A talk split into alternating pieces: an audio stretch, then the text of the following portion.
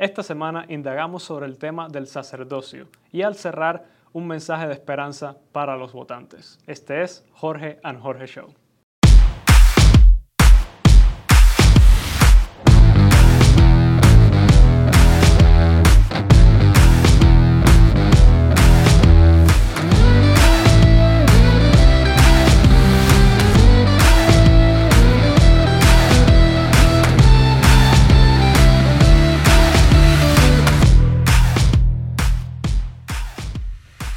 Hoy vamos a hablar de la segunda fase del proceso para corregir, rectificar eh, las actitudes negativas.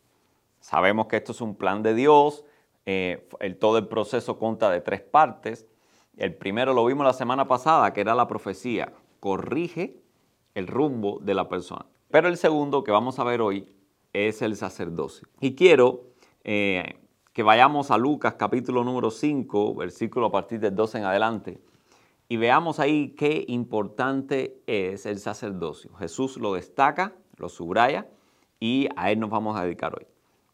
Dice así, aconteció que estando Jesús en una de las ciudades, he aquí, había allí un hombre lleno de lepra, y cuando vio a Jesús, cayó sobre su rostro y le rogó diciendo, Señor, si quieres, puedes limpiarme.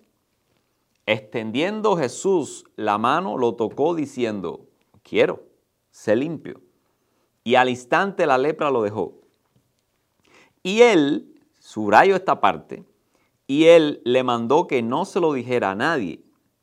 Pero anda, le dijo, muéstrate al sacerdote y da una ofrenda por tu purificación, según lo ordenó Moisés, para que le sirva de testimonio.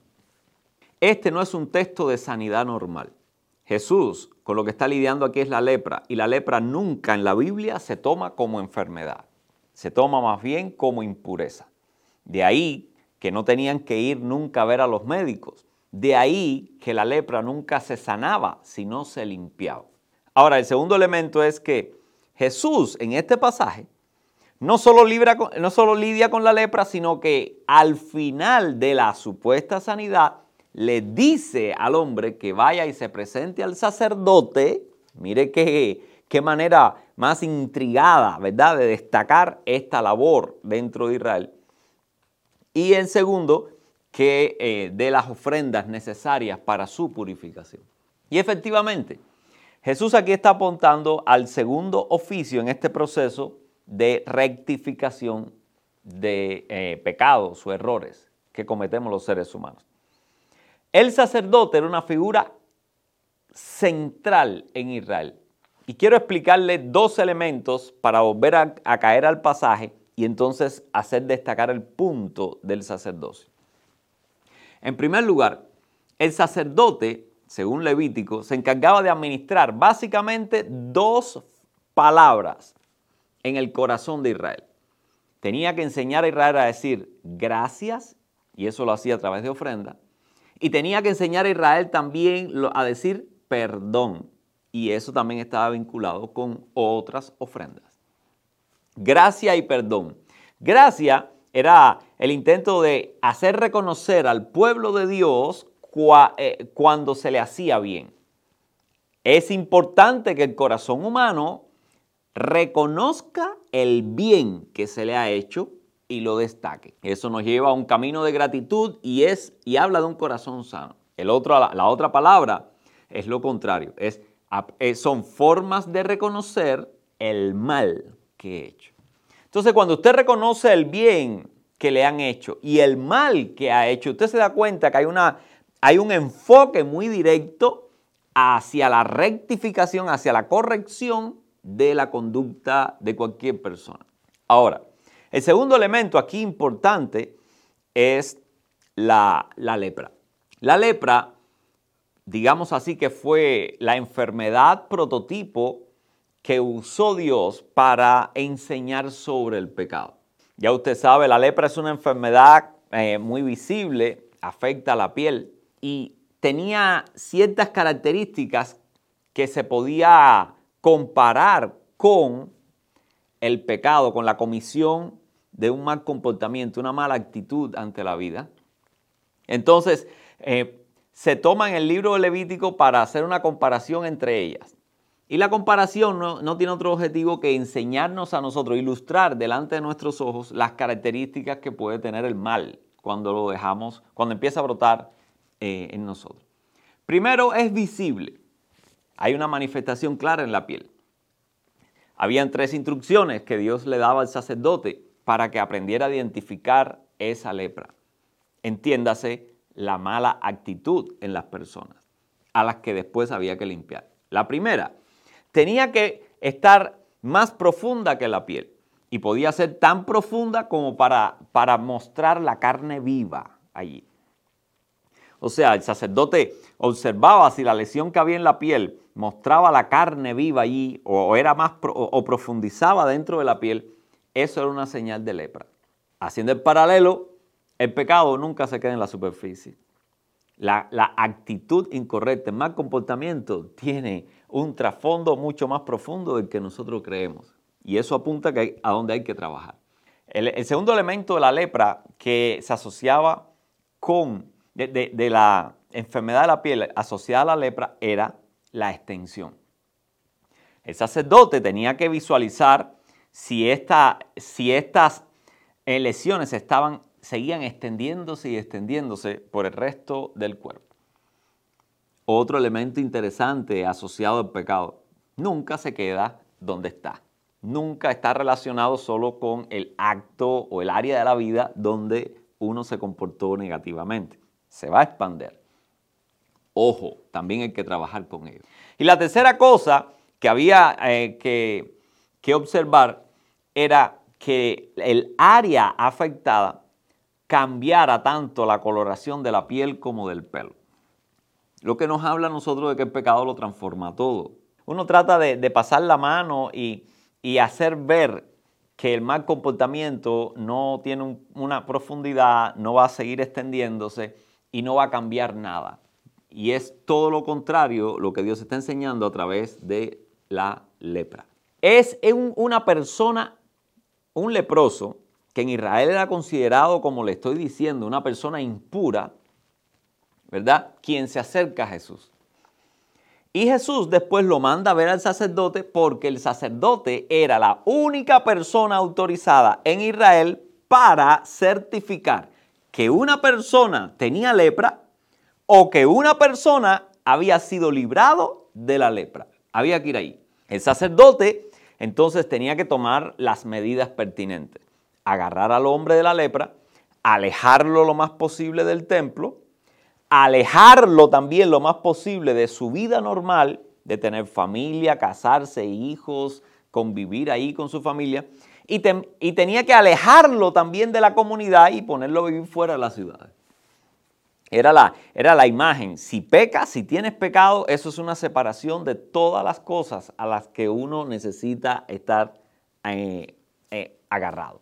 Entonces, este hombre, bajo, bajo, esa, bajo esa, esa mentalidad, ve a Jesús y enseguida despierta la oportunidad en su corazón de poder limpiarse. De hecho, este hombre no le dice a Jesús, sáname. La palabra griega aquí no es terapeo, es, es otra, la cual se hace referencia al, verbo eh, asociado a lavar vasijas con agua. Entonces lo que está diciendo, lo que le está pidiendo a este hombre es límpiame. Le está pidiendo más de que le resuelva las ñañaras de la piel. Le está rogando que le res, tú puedes restablecer mi vida. Tú puedes restablecer mi cercanía al templo o a Dios. Tú puedes restablecer mi cercanía a la comunidad. Mis hermanos, el mensaje está claro.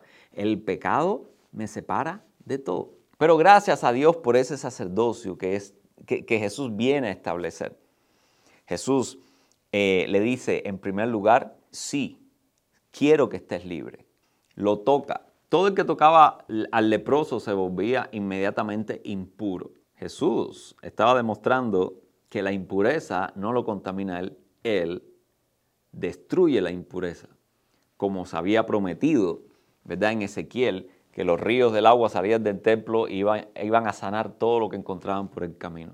Jesús está abriendo una nueva puerta para la, para la humanidad. Está diciendo, yo sí, has reconocido que yo te puedo limpiar de tu impureza, yo realmente lo puedo hacer. Limpió al hombre y lo mandó a ver al sacerdote. El sacerdote, en cuanto lo viera allí, iba a entender de que ese hombre había sido librado y tenía que darle la posibilidad de reintegrarlo nuevamente a la comunidad, a la vida, a la relación con Dios. Necesitamos el sacerdocio hoy en día. Lo necesitas en tu familia. Necesitas que tus hijos, que la gente a tu alrededor, que tu propio corazón desarrolle de una manera consciente y en crecimiento progresiva una actitud de gratitud, una sensibilidad para reconocer todo el bien que se haya hecho sobre usted. Decía en bocas de David, bendice alma mía a Jehová y no olvides ninguno de sus beneficios. Eso dará un corazón agradecido. Eso es trabajo de sacerdocio. Eso lo tiene que haber en tu familia, en la mía, en cada sencilla comunidad. Y el otro elemento, cada vez que nos equivoquemos, tenemos que mirar de frente la realidad y conducir a esa persona con todo el amor y con toda la intención de, separar la papa de la pudrición, conducirlo al arrepentimiento. Como David también escribió el Salmo 51, después que el profeta Natán le, le, corrigió y él reconoció su error, vino delante de Dios y dijo, límpiame y seré más limpio que la, más blanco que la nieve. Dice, lávame con hisopo por dentro y clamó en todo momento de que no quitara de él su Santo Espíritu, sino que le devolviera el gozo de la salvación. Aquí vemos, mis hermanos, David dando, dando en ambos casos una perfecta idea de cumplimiento humano del oficio del sacerdocio. Ojalá tu hijo y el mío, ojalá nosotros mismos, nuestros padres, y así concéntricamente todos los que nos rodeen puedan contar con la oportunidad de, ser, de tener una buena administración de tanto la gratitud como el perdón. Y Jesús es el, el más alto representante de ese trabajo sacerdotal. Abrámosles el corazón y dejemos que caminemos ampliamente de vuelta al Edén, desarrollando, recuperando esos dos elementos del sacerdocio. Que Dios nos bendiga.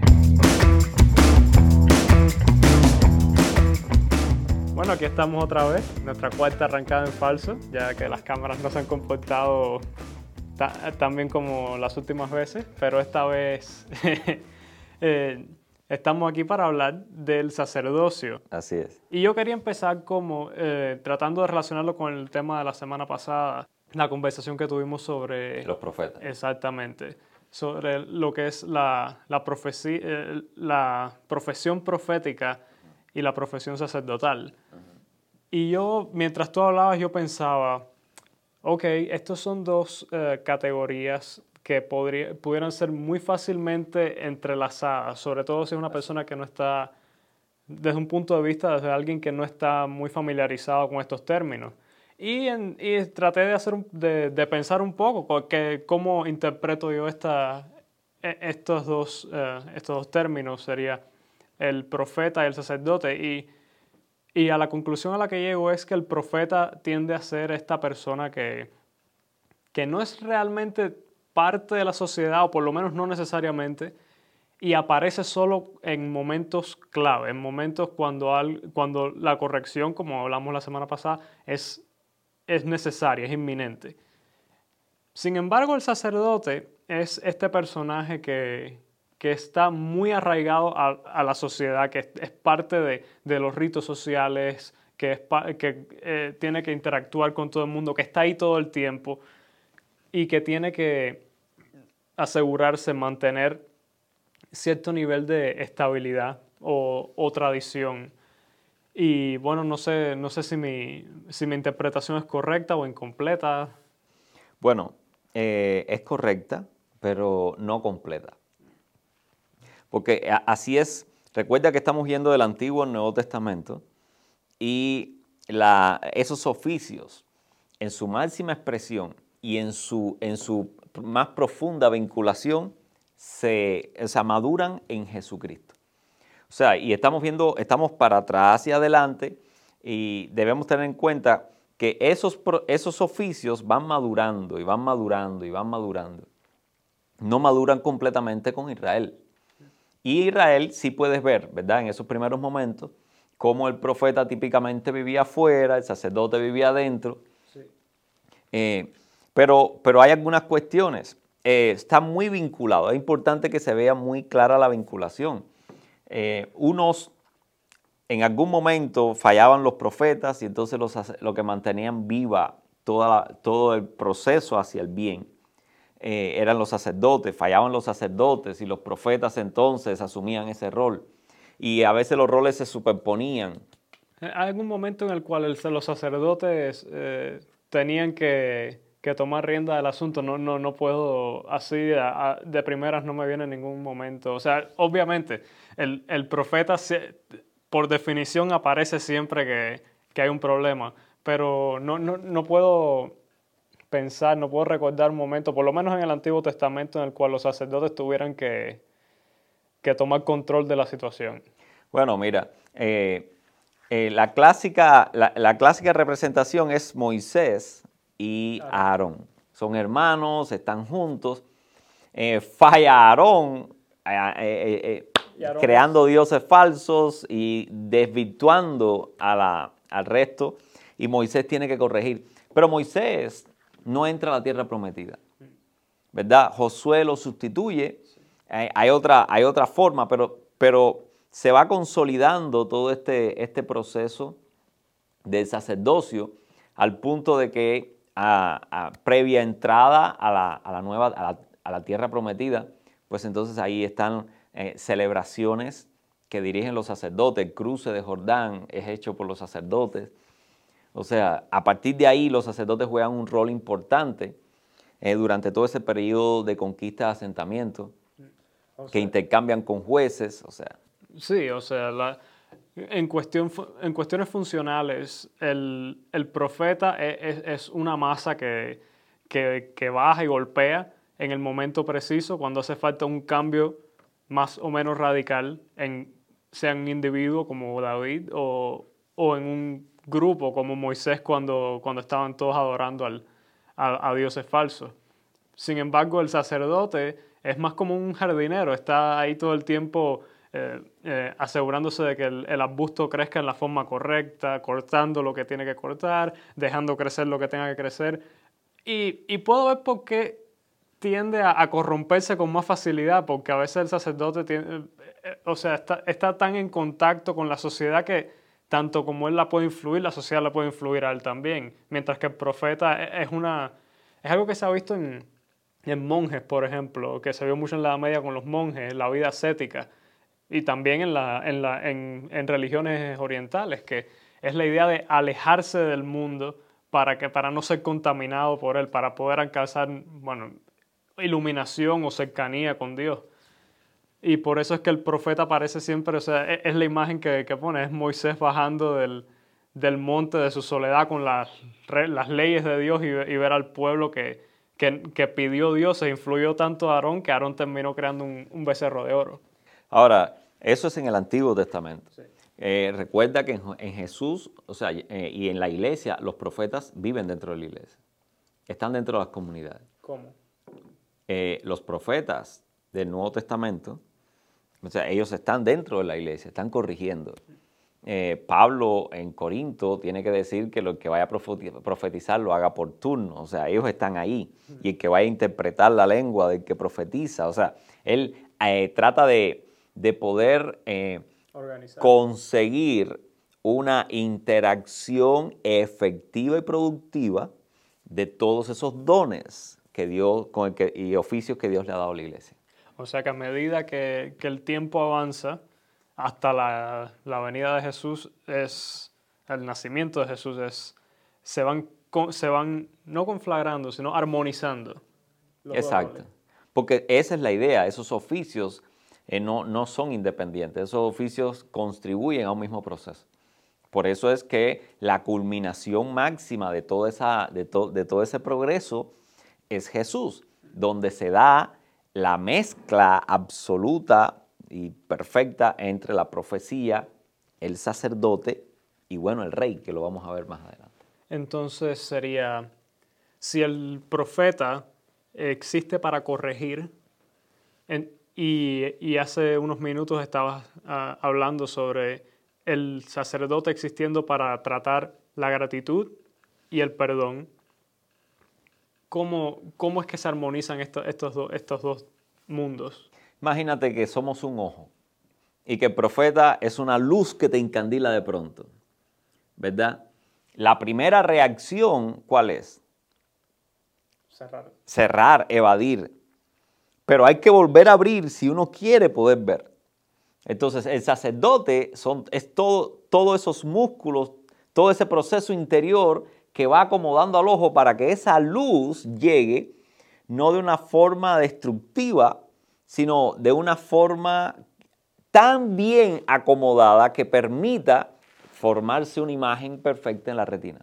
Entonces, todos esos músculos, todo ese acomodo que ocurre dentro del ojo es lo que es, el, como el- lo que hace el sacerdote. Y es a través de la gratitud y del perdón. Bueno, esos son los dos elementos fundamentales. Recuerda que la Biblia es un todo, es un hilo desde el principio hasta el fin. El gran dilema eh, en el que cayó el ser humano, o sea, Dios lo puso a que fuera, a que gobernara. O sea, nuestro oficio es de rey. Eh, por caer de esa capacidad y ser una fábrica ahora de errores y de, de- y de compromiso de los objetivos eh, iniciales, hay que crear todo este sistema de restauración a esa condición de gobierno, pero un gobierno saludable, productivo, colaborador con el creador. Pero en lo que nosotros, cuando nosotros caemos de esa, de esa condición, caemos bajo, bajo la propuesta de, que, de, de ser como Dios. Ujú. Y entonces, cuando tú vas a ver lo que es un Dios, mira qué interesante, un Dios no reconoce el bien de nadie, porque Él es el sumo bien. O sea, el- eh, un Dios es, es Recibe. el bien en sí, es el bien encarnado. O sea, lo que Él haga es por definición bien. Entonces, eso, eso te desconecta de las dos cosas que el sacerdote hace. O sea, ya tú no vas a reconocer el bien que se te hace, o sea, no vas a ser agradecido. O sea, no, si eres un Dios, no puedes, no puedes reconocer el bien que se te hace porque solo tú puedes hacer bien. Ese es el, el primer punto. Ahora, eso, un ser humano caído, estamos hablando de ingratitud. O sea, y es un extremo peligro para un ser humano que crezca partiendo de la idea que no tiene que agradecer nada, que todo lo merece. Porque es Dios. Y por eso, cuando uno ve, una, cuando uno ve en una sociedad que empieza a pulular, y no de, de dos o tres personas independientes, sino a manera de comunidad, la idea de que merecemos, ahí hay, hay- hay una ausencia clara de, de sacerdocio. El oficio de sacerdocio está carente ahí. Vamos a hablar un poco de ingratitud porque es un tema que a mí me interesa mucho. Y te quiero poner una- un pensamiento y, y quiero saber tu opinión. Eh, Ha sido una observación mía y de otras personas que, que admiro y que, y que he podido seguir, que las personas ingratas tienden a ser infelices. Por supuesto. Si estás de acuerdo con eso, entonces, ¿por qué tú crees que, por qué tú crees que esos son dos factores que se correlacionan con tanta facilidad? Imagínate el esfuerzo que lleva tratar de negar que eh, alguien te hace bien. La mayoría de los casos es por envidia, para no sentirte inferior. Entonces, se, eh, tienes que hacer un esfuerzo, tienes que... Se lleva energía espiritual luchar contra esa realidad. Segundo, es muy duro también eh, tener que reconocer que uno necesita que uno, que uno no tiene todo lo que se requiere para dar la... eh, eh, Para cumplir el ideal. para llegar, exacto, para, para llenar la idea que yo tengo de mí mismo. Es un constante enfrentamiento a la realidad, eso lleva un desgaste emocional psicológico, espiritual muy grande. Y, creo que te, te pone en un modo hostil todo el tiempo. Es que finalmente no puedes hacer ese trabajo por el agotamiento, no puedes hacer ese trabajo de manera fina y particular cuando aparezca. Entonces terminas desarrollando una actitud contra todo. Y entonces cuando uno se vuelve ácido, cuando uno- te amargas contra el mundo. y eso no para. O sea, uno, uno refresca. La persona, la persona que, se esfuerza mucho, no voy a reconocer a este. Y, voy- y déjame ver cómo no reconozco a este. Y al contrario, cuando hable, dejo ver que yo lo sabía antes. Y, o sea, toda esa energía tú la, puedes, tú la puedes gastar con tres o cuatro personas alrededor. Pero a la medida que vas avanzando el tiempo, interaccionas con más personas, eso lo tienes que volver un hábito. Entonces, esa discriminación eh, inteligente para que el otro no se dé cuenta se va perdiendo y se va volviendo algo burdo, grosero con todo el mundo. Y, y- pero la persona no va percibiendo en lo que se va convirtiendo. Él sencillamente está reaccionando a, como, a, a la capacidad que puede. Pero lo abruma el tener que hacerlo con más y con más personas. Y si a eso le sumamos la otra parte de- del sacerdocio, que es la idea de, de reconocer tus errores, o sea, de pedir perdón, eh, tam- también tien- tienden a estar muy correlacionadas, porque yo creo que son dos alas del, del mismo pájaro. Eh, Es lo que estoy diciendo. Pero bueno, déjame terminar el puntico este donde lo quería llevar. Cuando tú terminas tratando de hacer ver a todo el mundo que tú eso lo sabías, que en realidad no lo necesitabas, que no sé cuánto, eso no para ahí. Al final uno se lo cree. Eso sí, por supuesto. Y uno termina entonces tratando de convencer a los demás de que eso es una realidad. Y que él se merece y que no tiene que agradecer nada. Entonces ahí eh, es donde acaba el punto que te quería, o sea, se llega a un punto de ingratitud seca, ingratitud ácida, amarga. Es la, es la única forma en la que se tiene para interactuar con el mundo exterior. Exacto. Ahí tienes el caso de la revolución cubana, ¿entiendes? Que no, no, no acepta, o sea, ella por ella misma se ha levantado, el pequeño David contra todo el mundo, o sea, toda, toda esa filosofía en la cual es muy fácil entrar cuando es colectiva. Tú llegas, te reglamentas, entiendes la mecánica y la empiezas a producir junto con el colectivo. Pero te conviertes en una persona que no reconoce nada. Entonces no puedes discutir con nadie. No puedes avanzar, porque ya, ya todo lo que hay que saber ya lo tienes que saber. O sea, ¿qué le vas a reconocer a alguien? Todo el mundo tiene que estar diciéndote mentira.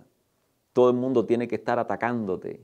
Todo el mundo tiene que... Entonces, imagínate tú, fíjate, la ingratitud, cómo empieza en niveles imperceptibles, uno, uno coquetea con eso, coquetea, pero eso, pero como decíamos de la lepra, eso va aumentando. Las, llagas se hacen más profundas. La carne viva se va a exponer y va a llegar hasta la punta de la nariz. Al mismo tiempo, la otra cara de la moneda es yo eh, no me equivoco.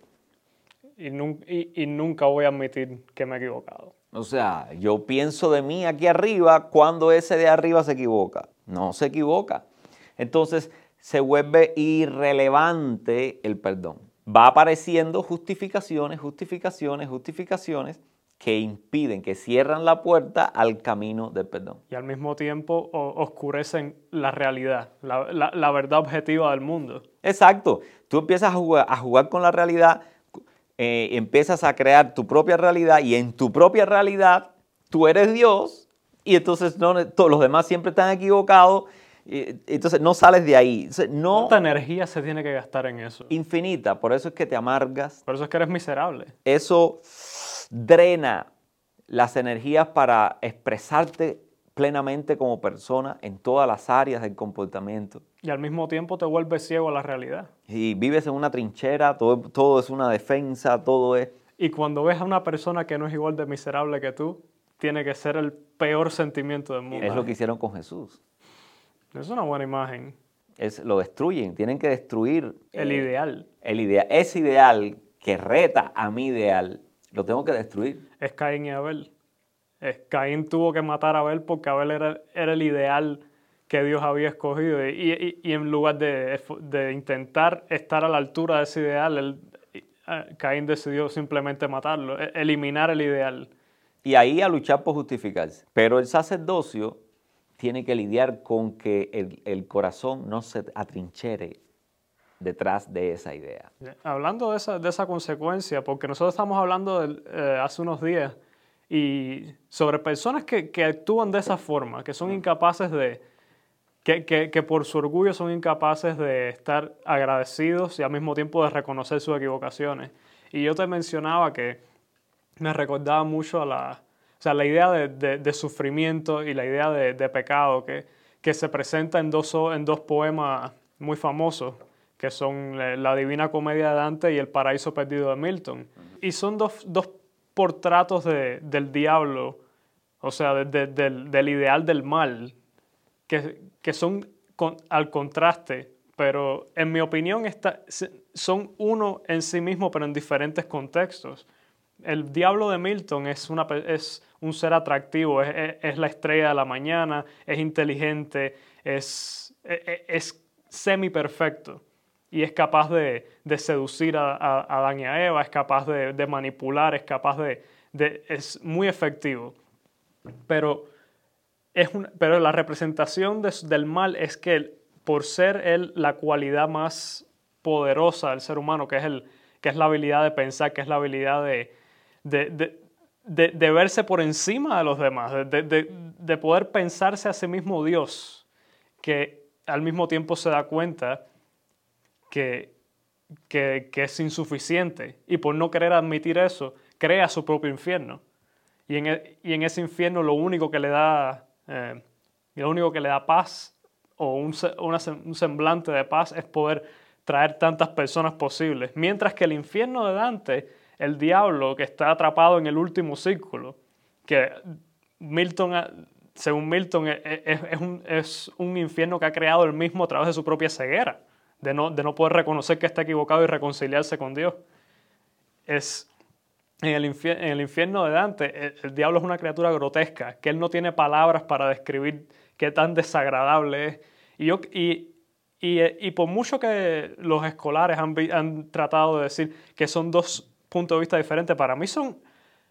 No, el diablo es el mismo, pero simplemente uno es como se ve se ve en el mundo y otro es como se ve él mismo en su propio infierno.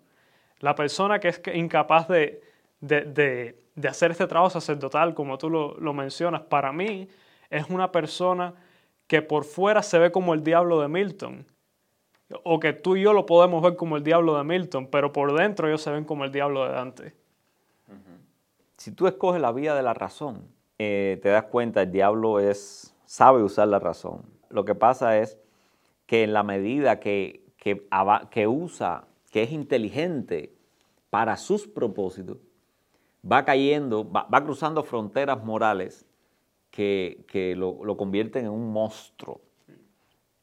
Entonces tiene la habilidad de, tiene la habilidad de presentarse, como dice ángel de luz, pero sin embargo conducirte a la miseria más eh, caótica que puede imaginar el ser humano. Que es donde la habita. Entonces, como la lepra, ¿no? Eh, eh, al, al, principio es, no, esto no es nada, esto no es nada, pero, pero inevitablemente te va a consumir.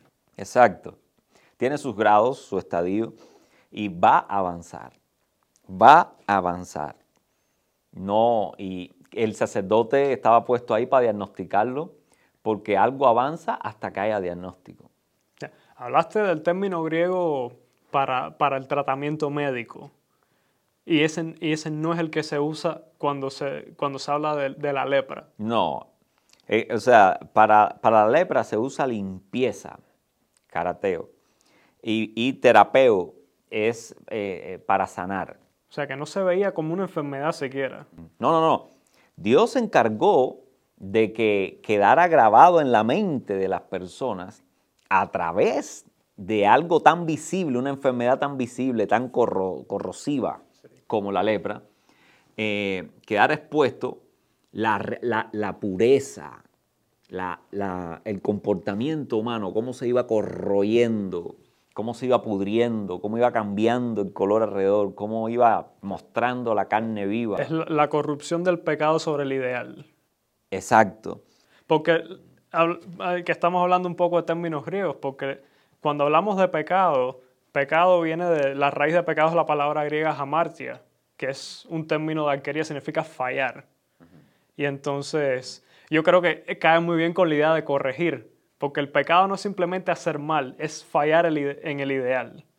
O sea, ese, ese, es el concepto hebreo, eh, errar del blanco. O sea, es la idea de tirar una flecha y no... Y, no dar donde debe dar. Y que la flecha vaya a otro lugar y no de donde es. Entonces... Y por eso es que necesita la corrección. Pero mira qué interesante.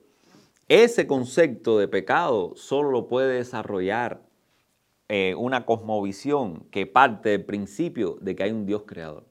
¿Cómo llegamos ahí? Nadie crea algo sin sentido. Todo el que crea algo ha identificado una necesidad, ¿me entiende? Y, crea algo para un propósito. O sea, ha respondido a una motivación. Ha respondido a un, a, un objetivo que se quiere cumplir. Ahora, si tú no tienes, si tú no partes de, la idea de que, de que hubo un diseñador, pues entonces no vas a entender que todo lo que existe tiene un propósito definido a cumplir. Entonces eso significa que si yo uso algo que Dios creó para un fin, yo lo uso para otro fin, yo estoy desvirtuando el propósito, estoy desviando esa flecha. O sea, yo puedo, yo soy carpintero y hago esta, esta silla, ¿entiendes? Y obviamente mi diseño va a responder a la necesidad que va a cubrir. Yo no voy a hacer una silla inclinada así. Yo voy a hacer una silla así, voy a hacer una así con espaldar, con patas. O sea, yo no lo voy a poner, yo no lo voy a poner para que sea colgada en una pared. O sea, y ese, ese diseño va a responder a la función. Ahora, cuando yo uso esta silla de escalera, yo puedo usarla, sí, puedo usarla, pero ¿qué va a pasar con la silla? Al cabo del tiempo. Se va a destruir. Entonces, todo lo que ha sido creado ha sido creado con, un ideal final y eso es como una flecha. Ahora, para los judíos, cuando yo usaba algo, yo usaba una flecha que Dios había tirado, la usaba para cualquier otra cosa, yo iba a errar en el blanco en mi comportamiento. E, esa no es la idea detrás del término de la blasfemia. No necesariamente. Pero es, la idea detrás del término pecado hebreo. Ahora, los griegos le aportan, los griegos estaban muy, muy bien enfocados en el estudio de la persona. Eh, y entonces por eso empiezan a, separar los elementos que forman a la persona, el cuerpo, esto, lo otro. Ah, entonces, eh, eh, desarrollan un concepto de corrupción. ¿Qué es lo que significa martia? Corrupción, algo pervertido. Entonces, ve, ya no es, ya no es en función del objetivo como tal, sino como, como la desvirtuación de su esencia. Muy en sintonía con el ideal, con la imagen de la lepra. Exacto, exacto. Pero, como te das cuenta, la lepra desde la perspectiva judía, lo que pretendía era ilustrar un fenómeno completo y global. O sea, él no está agarrando la piel y agarrando, no, él está diciendo, agarro a la persona y todo lo que va a pasar en la persona te la voy a describir. Se le va a pasar esto, le va a pasar esto, le va a pasar esto, y vas a tener que hacer esto y esto y esto, y todo muy eh, como un todo, que no es la idea de los griegos. Los, griegos... Eh, en función de poder racionalizar a un nivel más eh, pequeño, más diminuto, más profundo, pues entonces tiene obviamente que especializar. Separar las partes y poder analizarlas y volverlas a separar y analizar para poder llegar a la intríngulis de, su análisis. Pero no era el énfasis de los judíos.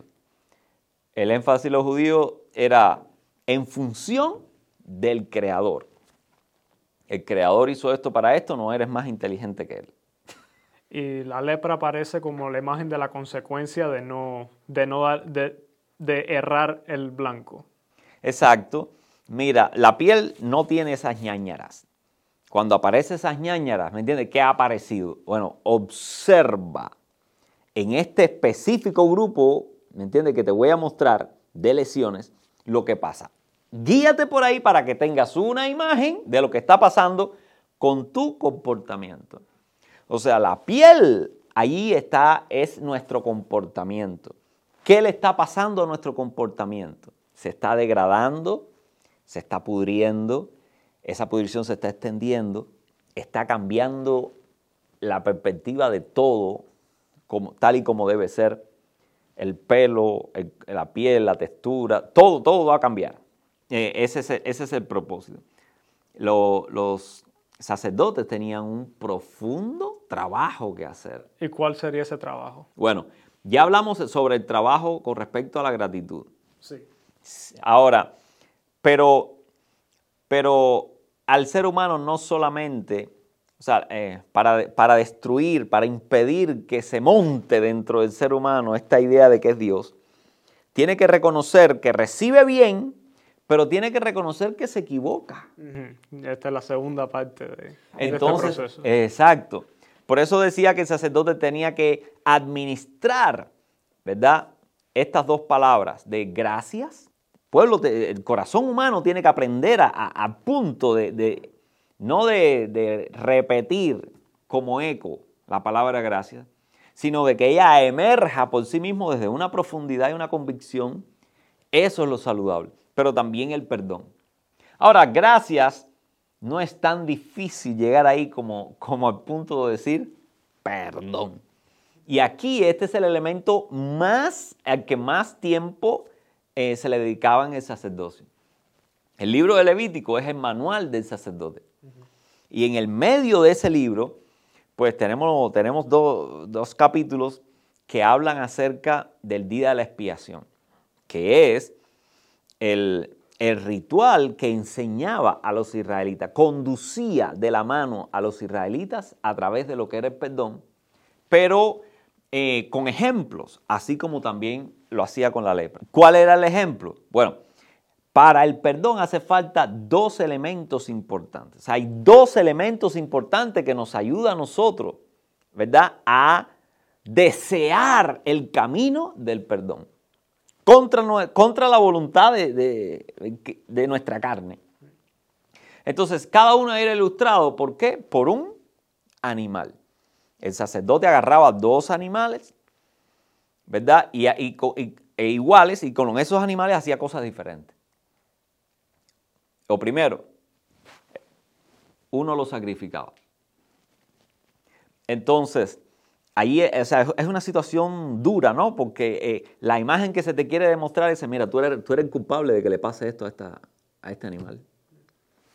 A través de, tus fallos y tus errores, eh, ahora este animal tiene que pagar ese precio. Entonces, y le dice, no mires para otro lado. Confronta tu... Afronta tu vergüenza. Mira a la cara, mira al rostro al que está pagando por ti. Qué diferente de, de la actualidad. Exacto. Entonces, Imagínate tú, todo, eh, o sea, hoy en día no queremos mirar ninguna consecuencia. ¿Me entiendes? La, la, enmascaramos, la, la, ocultamos, miramos para otro lado. ¿Me entiendes? No, que no tenemos el valor suficiente de dar la cara a la persona que va a asumir la responsabilidad por lo que hicimos nosotros. Emulamos al diablo de Milton. Exacto. Ahora, ¿Qué es lo que hacía, eh, qué lo que hacían los sacerdotes? La responsabilidad del sacerdote de decirle, era, era traer ese animalito delante de todo el pueblo. Ya te imaginas el animalito, hoy nos cuesta trabajo a nosotros arrancarle una pluma a un cuervo. ¡Ah! Y hay protestas y todo eso por un cuervo. La hipocresía, pero nos comemos los, nos comemos los pollos nos los comemos con... Siempre y cuando no tengamos que lidiar con, con, con lo que tenga que hacerse para... Exacto, yo me pregunto, ¿Cómo valoraríamos nosotros los, animales si todavía nosotros tuviéramos que ir al patio, agarrar la gallina por el cuello y ver cómo nuestras madres le daban vuelta al cuello de la gallina, se la llevaban, arrancaban, le arrancaban las plumas, lo abrían, le sacaban los mondongos, todo eso eh, en la cocina dentro de la casa. Y con sangre, con todo eso. Bueno, muchos se desmayarían mucho, y, no estamos ante la, y no estamos ante la, ante la, ante la evidencia de que eso es por, por una culpa mía moral. Aunque sí, aunque sí lo tengo que hacer para comer. Sí, no, yo creo que parte de, todo eso, de todo este fenómeno es que hoy en día existe el movimiento vegano. Hay muchas personas que simplemente no quieren formar parte de, bueno, de lo que es necesario para alimentar. Ahora, mira esto. Dios quiere, Dios no quiere que, que evitemos esa experiencia. A Israel lo entrenó en esa experiencia, o sea, para que relacionemos en nuestra mente, en nuestra conciencia, de que cuando yo planifico hacer, comportarme mal, alguien le van, a, le van a sacar sangre. Entonces, cuando yo tengo esos dos elementos ahí, eso no es perjudicial. No, que si la culpa es necesaria, no hay nada que nos vaya a parar de comportarnos mal otra vez, que no sea eso confrontar directamente nuestra... Hay que afrontar la realidad. Alguien va a pagar por nuestras malas acciones. En el mejor de los casos, somos nosotros. Así debiera ser. Pero la inteligencia nos ha llevado a saber cómo podemos desviar las consecuencias que nos tocaban a nosotros sobre otra persona y no mirar allá. Es muy paralelo al, a la tesis de, de la famosa novela de Dostoyevsky, Crimen y Castigo. La idea de que a través de la de que este personaje se justifica para cometer un, asesinato. Y, tiene toda la justificación y tiene todo y se, cree con todo el derecho y se sale con la suya. Pero no puede y tú lo lees y tú casi que estás de acuerdo con él la mitad del punto hasta que te enfrentas al dilema que él tiene que enfrentar con su conciencia. Puede ser inocente a los ojos de los demás, pero él, él sabe que es culpable. Ahora, el papel del sacerdote es crear una conciencia que vincule las consecuencias negativas con mis acciones. Ahora, eso es lo primero. Eso lo primero es que me baja, me baja del... exacto, me baja de la silla del rey y me pone aquí a darle la cara al propio infeliz que va a asumir por nosotros. El otro elemento estaba dado por el otro, el otro animal. El otro animal no moría. El otro animal se, llevaba afuera del campamento. Eh, del tabernáculo, se, simbólicamente se depositaban todas las maldades de todo el pueblo ahí presente sobre la cabeza del animal. Supuestamente ese animal se llevaba, o sea, asumía toda esa maldad, toda esa mala intención, todo ese deseo de comportarse mal, toda esa envidia, todo eso. Y se agarraba y se ponía en las afueras del campamento donde vivía todo el mundo y, lo lanzaban para el, eh, para el desierto. Lo desterraban. Fuera de aquí. La maldad no puede vivir aquí. O sea, el mensaje estaba claro. Qué bueno que hay un, que hay un canal que asuma el mal y se lo lleve. Porque si eso sigue aquí, el problema es que van a seguir habiendo los otros animalitos dando, pagando las consecuencias. Entonces, no es solamente de que está mal y que hay que tener vergüenza por eso. Está el otro elemento que la mayoría de las veces falla. Hay que corregir. Ese mal tiene que expiarse, expulsarse. Sacarse. Sacarse. Los dos elementos entonces es, si, tú no agarras, si tú no llegas al segundo elemento que el sacerdocio tenía que desarrollar en la conciencia de la gente, la gente solo solamente se queda con la vergüenza. Y ahí es donde hay mucha teoría hoy en día. Oh, bueno, toda la toda la teoría de Freud parte desde, ese punto de que, si sola, de que vergüenza por sí sola... Culpa, vergüenza, culpa, vergüenza. Pero es que ese no era el elemento completo. No, ahí, ahí tienes razón. O sea, Freud no estaba equivocado. Si tú vives con, con de la culpa y de la vergüenza, eso te va a, guiar, bueno, a, a problemas mentales incluso. Ahora, la solución que se le ha dado modernamente es, bueno, vamos a eliminar la culpa y la vergüenza. Es, completa, es completamente ir hacia el otro lado. Es, o sea, si no ves el otro elemento, lo que pasa es que el otro elemento no está en las manos humanas. Ese es el asunto. Esa es, esa es la labor que vino a hacer Jesús y que la completó. Porque lo que eh, Jesús no, no, se, no solamente aquí está trabajando con este leproso, con toda esta mentalidad que hay detrás, ¿me entiendes? Dirían algunos culturales, yo diría espiritual. Todo este dilema espiritual que está viviendo este hombre, que viene a decirle que lo limpie la lepra, eh, está, está diciendo, ve al sacerdote, o sea, yo no estoy negando el trabajo del sacerdote, yo, no yo vengo a confirmar, yo me voy a convertir en el sumo sacerdote. O sea, ese está confirmando el trabajo sacerdotal de que de asumir la responsabilidad, la culpa y además avanzar hacia algo más que Dios pueda proveer, no sé qué será lo que pueda proveer, que pueda remover este mal de una manera real, objetiva de mi vida. Este deseo de, volver a comportarme de la misma manera. Esos dos elementos están empaquetados en el centro del libro de, Levítico, que era el manual para el sacerdote. Entonces el sacerdote lo que tenía que hacer era lidiar, o sea, conducir a la gente a través del perdón.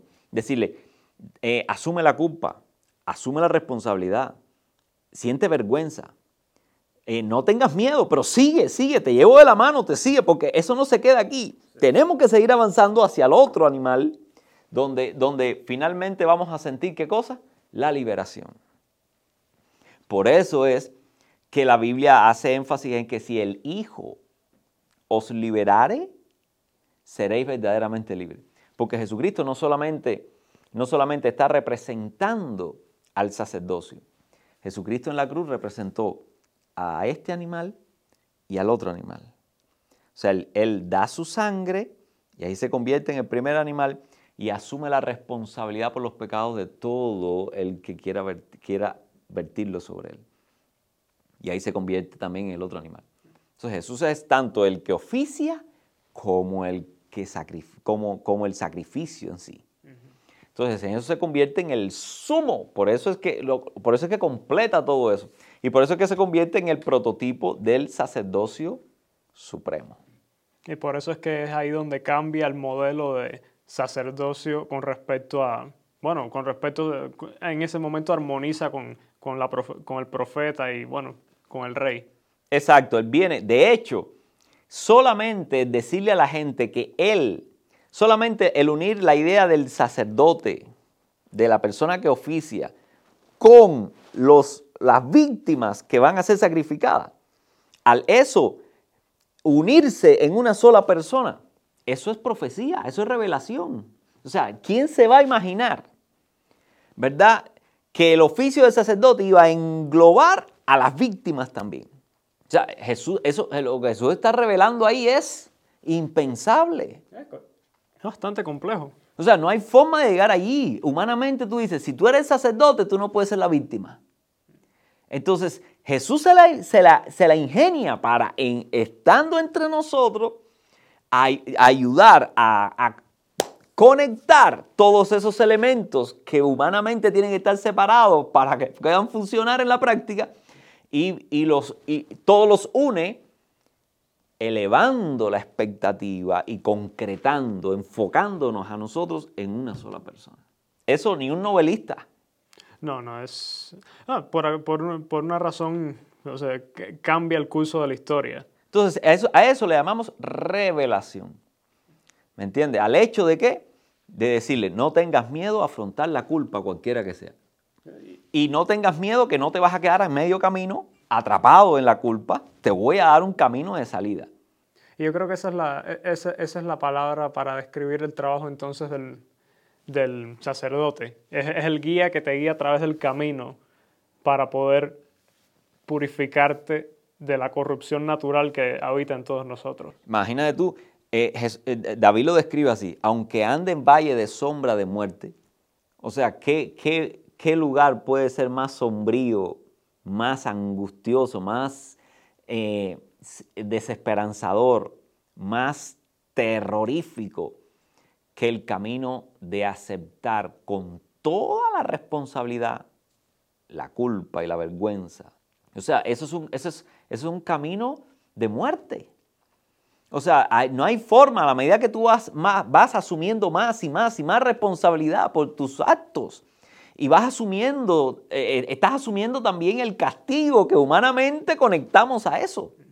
Entonces, mientras, mientras más grande la culpa, más grande el castigo, mientras más grande el castigo, más cerca la muerte, mientras más cerca la muerte, menos esperanza, menos salida se le ve ese camino. Entonces, es muy natural que el ser humano rechace, ¿me entiendes? Dejarse llevar, ponerse en la posición de la culpa y la vergüenza, porque no tiene ni idea de cómo va a salir de ahí. Entonces, es muy humano el hecho de que sea muy humano y que, y que provoque la reacción o la resistencia es lo que destaca cuánta revelación hay en Jesucristo, cuán poco, cuán, cuánta divinidad tiene que haber detrás de lo que Jesucristo está enseñando, cuánta profecía tiene que haber en lo que Jesucristo está enseñando, para que Él no solamente lo descubra, sino que lo comparta y además lo protagonice. O sea, no hay chance. Bueno, todo eso está muy bonito, un mensaje extremadamente complicado, pero yo creo que es muy importante tratar de traducir esto al, a la mesa de la cocina, a, la vida natural de las personas. O sea, que, eh, ¿sobre quién cae la responsabilidad de ser un, sacerdote hoy en día? Vamos a, la familia. Yo no voy a decir que tiene que ser el padre. Tiene que ser el adulto que está en responsabilidad del hogar. alguien, y, y puede ser hasta compartido, obviamente, pero debe, debe el espíritu del sacerdocio, el espíritu de, administrar, de enseñar a la familia, al niño desde pequeño, de que debe, debe, debe saber por qué dar gracias y cuán saludable es eso, y, y reconocer y pedir perdón. No importa cuán oscuro y cuán temeroso puede ser, es responsabilidad de quien esté a cargo de la familia. Así es como evitamos que la lepra emerja dentro de, las personas. Bueno, eh, si esto se hace así a nivel de la familia, pues vamos a dejar de experimentar a nivel social. Sabrá Dios cuántas cosas se, están experimentando hoy por hoy para tratar de evitar las consecuencias de la lepra. O esa olla tiene presión. E, eso es algo en lo que no podemos tocar hoy porque nos estamos quedando sin, sin mucho tiempo. Pero bueno, a menos que tengas algo más que añadir en ese... No, no, solamente quería aterrizar eso a nivel celular, a, nivel de, nivel de la casa. Entonces, eh, enseñemos a nuestros hijos a hacer las ambas cosas y hacerlo de corazón. Yo creo honestamente, vas va a tener una vida mucho más saludable, mucho más próspera si se sigue ese... Vamos a ser humanos. Vamos a dejar de criar dioses, semidioses, frustraciones, caricaturas de dioses. Vamos a empezar a crear seres humanos con nobleza, con, humildad, con apertura a crecer, con respeto por el bien y por, y por, y por guerra abierta al mal. La, imagen que yo creo que hay que tener en la mente cuando quieres ver la consecuencia de la lepra. Piensa en el diablo de Milton y el, diablo de Dante, son los dos en uno. Que eh, la persona que sigue el mal, si tus hijos siguen este camino que no ofrece redención, van a tener que tratar de presentarse como el diablo de Milton a todo el mundo, mientras tanto viven como el diablo de Dante. Exacto. Y nadie quiere una foto como esa en, el, ¿cómo se llama? En, la sala de su casa. Estoy de acuerdo.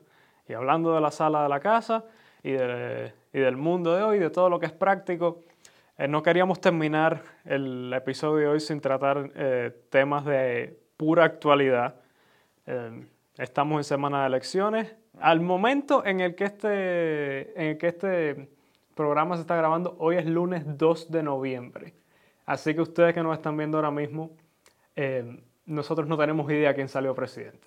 No tenemos la más mínima idea y no... Eso va a ser mañana, así que... Sí, eh, y espero que todos tengan, la pasen súper bien mañana y tengan una gran fiesta y disfruten, porque al fin y al cabo es lo único que se puede hacer ya después de votar y qué bueno que se puede hacer. No, a eso, a, eso vamos. De eso que queremos hablarles un momento directamente a ustedes. En lugar de una conversación entre nosotros, queremos hablarle directamente a ustedes. Nosotros sabemos que hay mucha, nosotros sabemos que hay mucha ansiedad ahora mismo, que hay mucha, hay mucho miedo de un lado o del otro. según las encuestas, está 50-50. No se sabe quién va a ganar. O sea que la, mitad del país eh, mañana va a estar muerta de miedo. Y yo quisiera, nosotros quisiéramos decirles, no tengan miedo. Esto es un país democrático. Esto es un país donde todo tiene solución. A pesar de que nos esté, quizás nos estemos moviendo en la dirección contraria, sea cual sea tu, opinión de cuál es la, dirección eh, incorrecta. pero siempre hay esperanza. Ya la democracia corrigió eso. Es por cuatro años. Y los que somos cubanos que tenemos la experiencia de vivir bajo la misma realidad por 62 años, estamos curados de espanto y le decimos, usamos ese espanto para decirle, tranquilo, cuatro años con una dictadura tan cerrada como la de Fidel, se sobrevive, si fuera el caso. Sí, así que no tengan miedo, tengan esperanza, disfruten el día de mañana, pásenlo bien, disfruten la democracia porque yo creo que es, es algo digno de disfrutar. Y cuando todo pase, sigan con sus vidas normales. Tenemos muchos desafíos que, para completar en este 2020, que ha sido de pesadilla para tantos. Y bueno, y, regresar, regresar más fuerte. Y si perdiste, traba, aprende, aprende, eh, evoluciona mentalmente, espiritualmente y, y regresa más fuerte dentro de cuatro años. Y es nuestro consejo. Y apliquemos el sacerdocio del que hemos hablado hoy. Eh, Hemos, durante estas campañas, lo que hemos hecho es reconocer el bien parcialmente de de a quien polarizadamente apoyamos y exageramos el mal no en nosotros, sino en el otro candidato. Ahora, yo espero que después que las elecciones estén definidas, al menos como sociedad no tengamos más justificación para regresar nuevamente al oficio del sacerdocio a nivel social. Reconozcamos en la medida todo el bien que se nos hace y asumamos con gran responsabilidad el comportamiento negativo que hemos eh, mantenido. Bueno, y creo que con eso ya es todo por hoy. Y de nuevo, no queremos, eh, no queremos hablar específicamente de cuestiones de elecciones hoy ya para eso será la próxima semana cuando todo esto haya pasado. Bueno, decirle gracias por vernos, por seguirnos acá. Eh, ya, como dicen todos, dele like, comparta y mantenga, eh, dele clic a la campanita. Y desarrolle conversaciones como esta en la familia, con sus hijos. Esperamos que esto sea un modelo que le sirva, que le motive y que le, y que le desafíe para hacerlo. Necesitamos conversar muchas gracias por su apoyo. hemos recibido mucho más apoyo del que esperábamos, porque esto, esto simplemente es un proyecto con, con, muy poca, con muy poca ambición. Simplemente nosotros queríamos hacer algo, creíamos que era el momento de hacer algo y compartirlo con todo el que quisiera verlo. Y estamos muy agradecidos por todo. Y no nos queda más que desearles mucha suerte en las elecciones y sobre todo no pierda la esperanza. Y esto es por ustedes. Muchas gracias por conectarse a nuestro show, espero que hayan disfrutado el contenido. Si les gustó el contenido, por favor no olviden dar like, suscribirse y darle a la campanita para que estén notificados de cada vez que un nuevo episodio salga al aire.